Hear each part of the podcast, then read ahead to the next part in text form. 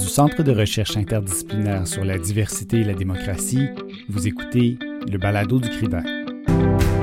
Le CRIDAC et le GRSP, le groupe de recherche sur les sociétés plurinationales, sous l'impulsion des professeurs Geneviève Newtons, Dominique Lédet et Geneviève Motard, organisent le colloque virtuel John Burroughs, la Constitution autochtone du Canada. Ce colloque s'inscrit dans la foulée de la publication de la traduction française de l'œuvre du professeur Burroughs, Canada's Indigenous Constitution, que ces mêmes professeurs ont publié aux presses de l'Université Laval. L'ouvrage phare de John Burroughs s'intéresse à comment et pourquoi il est crucial de continuer à renforcer les racines autochtones de la Constitution du Canada. Pour sa part, l'objectif principal du colloque est double, soit faire le point sur l'évolution de la place des traditions juridiques autochtones au Canada depuis la publication de l'ouvrage, et d'entamer un dialogue sur la pertinence de cette œuvre dans le contexte québécois. Cette série spéciale du balado du CRIDAC vous donne l'occasion d'écouter les présentations des conférencières et des conférenciers avant la tenue du colloque les 8 et 9 avril 2021 sur Zoom. Aujourd'hui, nous vous proposons d'écouter le mot d'ouverture de John Burroughs, professeur à la faculté de droit de l'Université de Victoria et titulaire de la chaire de recherche du Canada sur le droit autochtone. Notez qu'exceptionnellement, certains balados de cette série sont en anglais.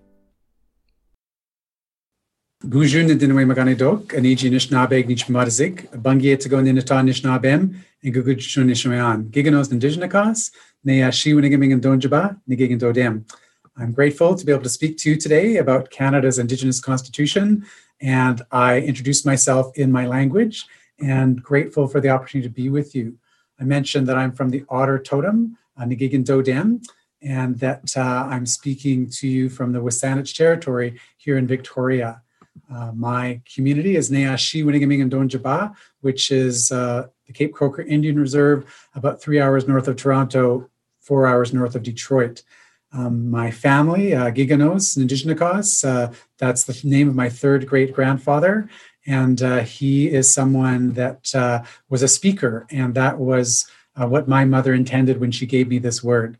When I think about the seven generations of my family, uh, we were able to receive our knowledge of law through people promulgating that with, with treaties and with books, uh, Tales of Nokomis, uh, entering into relationships of peace and friendship and respect. The idea is that through the generations, we've passed on information that allows us to be able to live with one another in patterns of um, order. Now, in talking about Canada's Indigenous Constitution today, I want to just review with you some of the ways that uh, this is organized the book starts out by discussing law as tradition, law as hierarchy. Um, Canada has many traditions that regard the land as being European uh, governed and European owned. And those traditions come from this idea of the doctrine of discovery, which is that when Indigenous peoples um, encountered uh, Europeans, the land was terra nullius uh, as far as the Europeans were concerned, meaning that it was just absent of law um, because of the assumed inferiority of indigenous peoples uh, in um, their encounter with Europeans. So this notion of doctrine discovery or terra nullius had the effect of undermining our governance as indigenous peoples and uh, not recognizing our relationships with land. People asserted that their own occupation as Europeans gave rights to land that ignored indigenous occupation to this land, as if adverse possession um, was being asserted over land that indigenous peoples already owned. Sometimes people put forward this notion that indigenous peoples were conquered, even though there wasn't a lot of war, uh, conquest through some kind of superior culture that asserted itself in relationship to indigenous peoples that allowed uh, both the civil law and the common law to take up the pathways of governance and land ownership in this country. This is a part of our law today. I sometimes call this Canada's colonial constitution, uh, the notion that law is based on hierarchy and excludes Indigenous peoples from this mix. But it's also important to signal that there are other ways of viewing our law in Canada.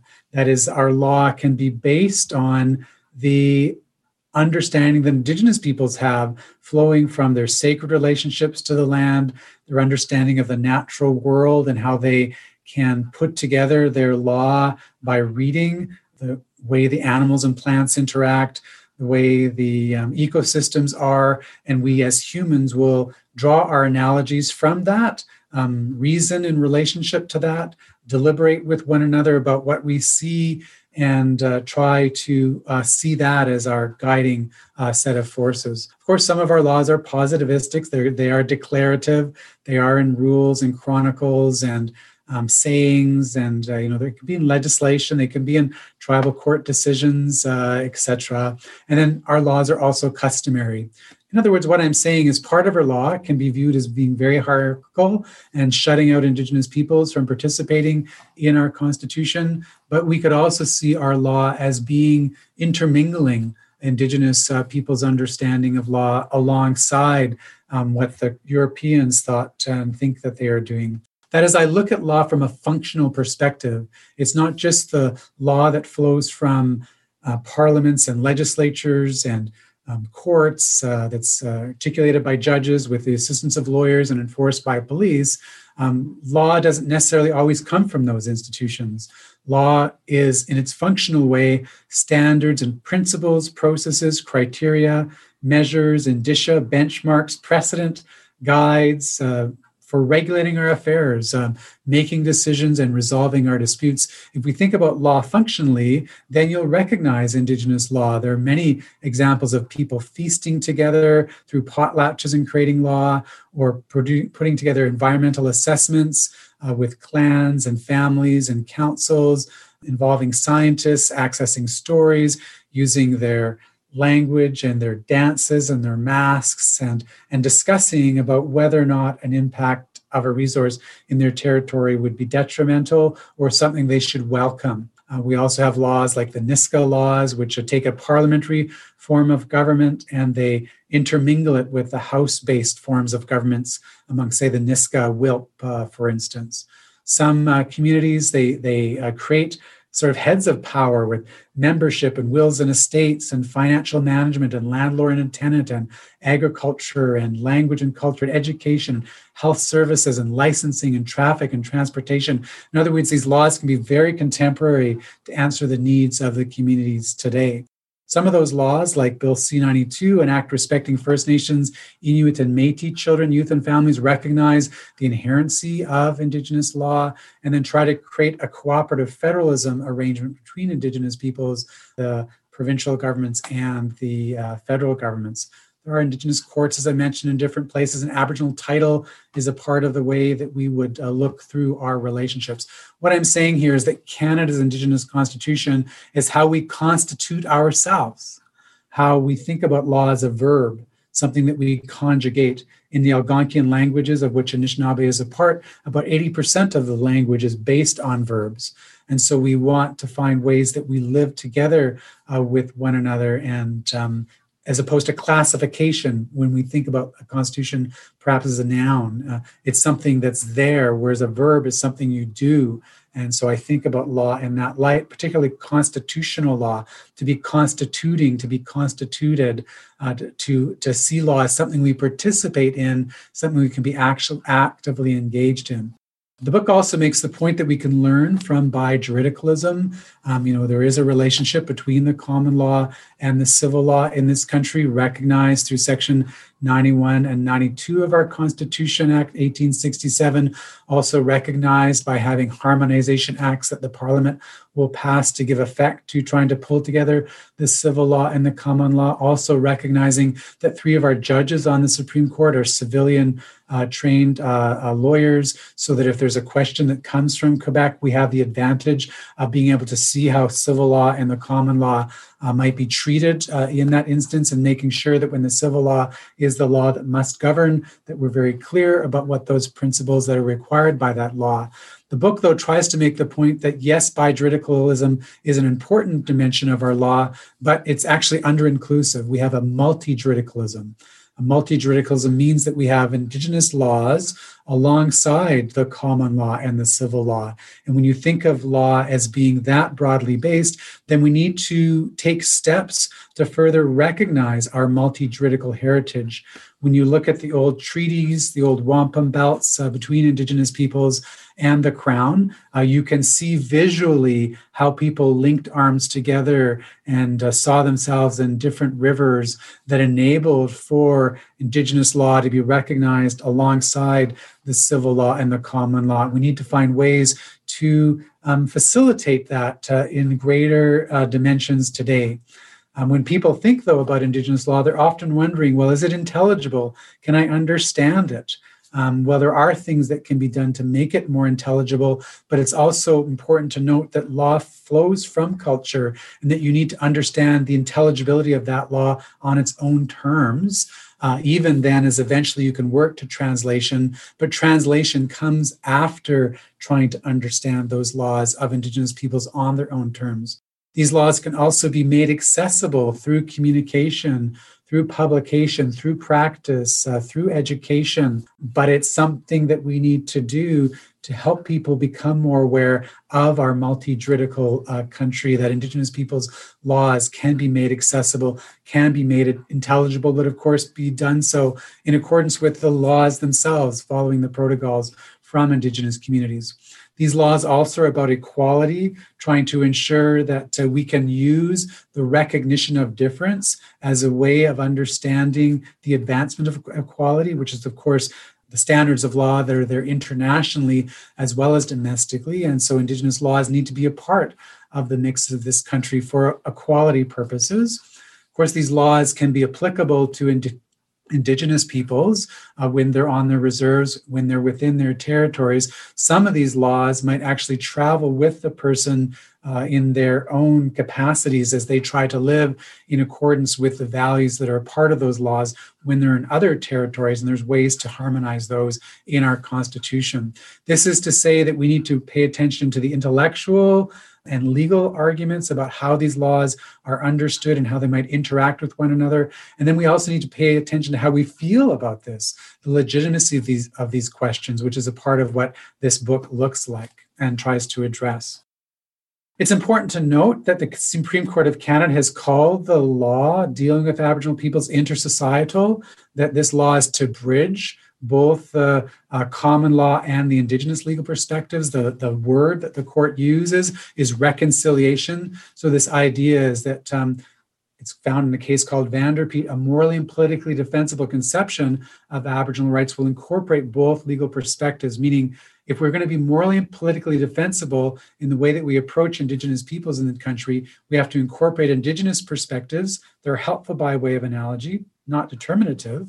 We also have to incorporate common law and civil law uh, perspectives, helpful by way of analogy, not determinative. What's determinative is the reconciliation, the bridging, the intersocietal nature uh, if we have conflicts uh, between uh, one another uh, when we're trying to put that together. Of course, Indigenous laws might be determinative in their own context. I'm talking about this intersocietal context where the courts recognize this.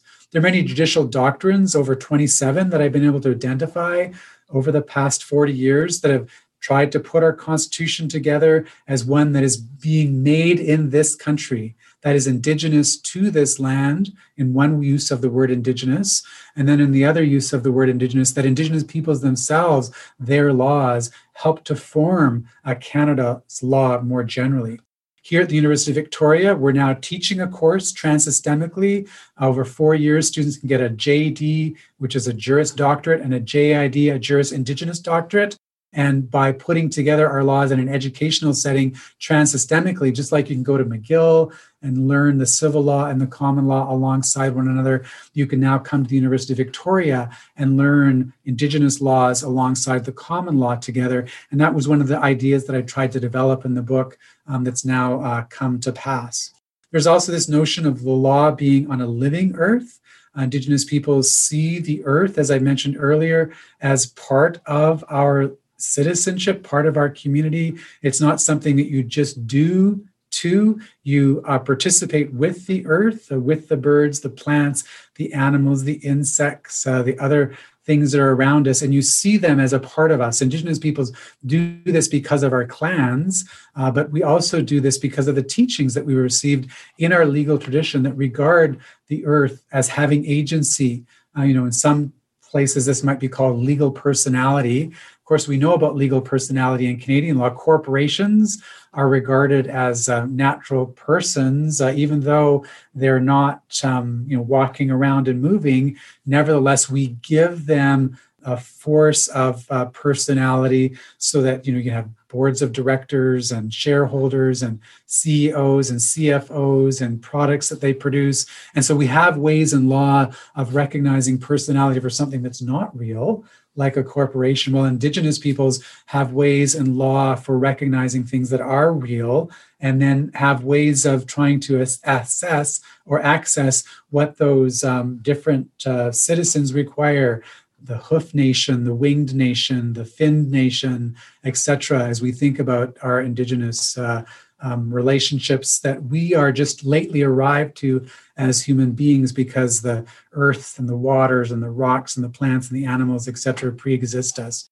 And then when the students practice law transsystemically here, they do so in a way that tries to take account of this uh, mixing and this mingling and this putting together of opportunity to um, to live, constitutionally speaking, uh, multi juridically.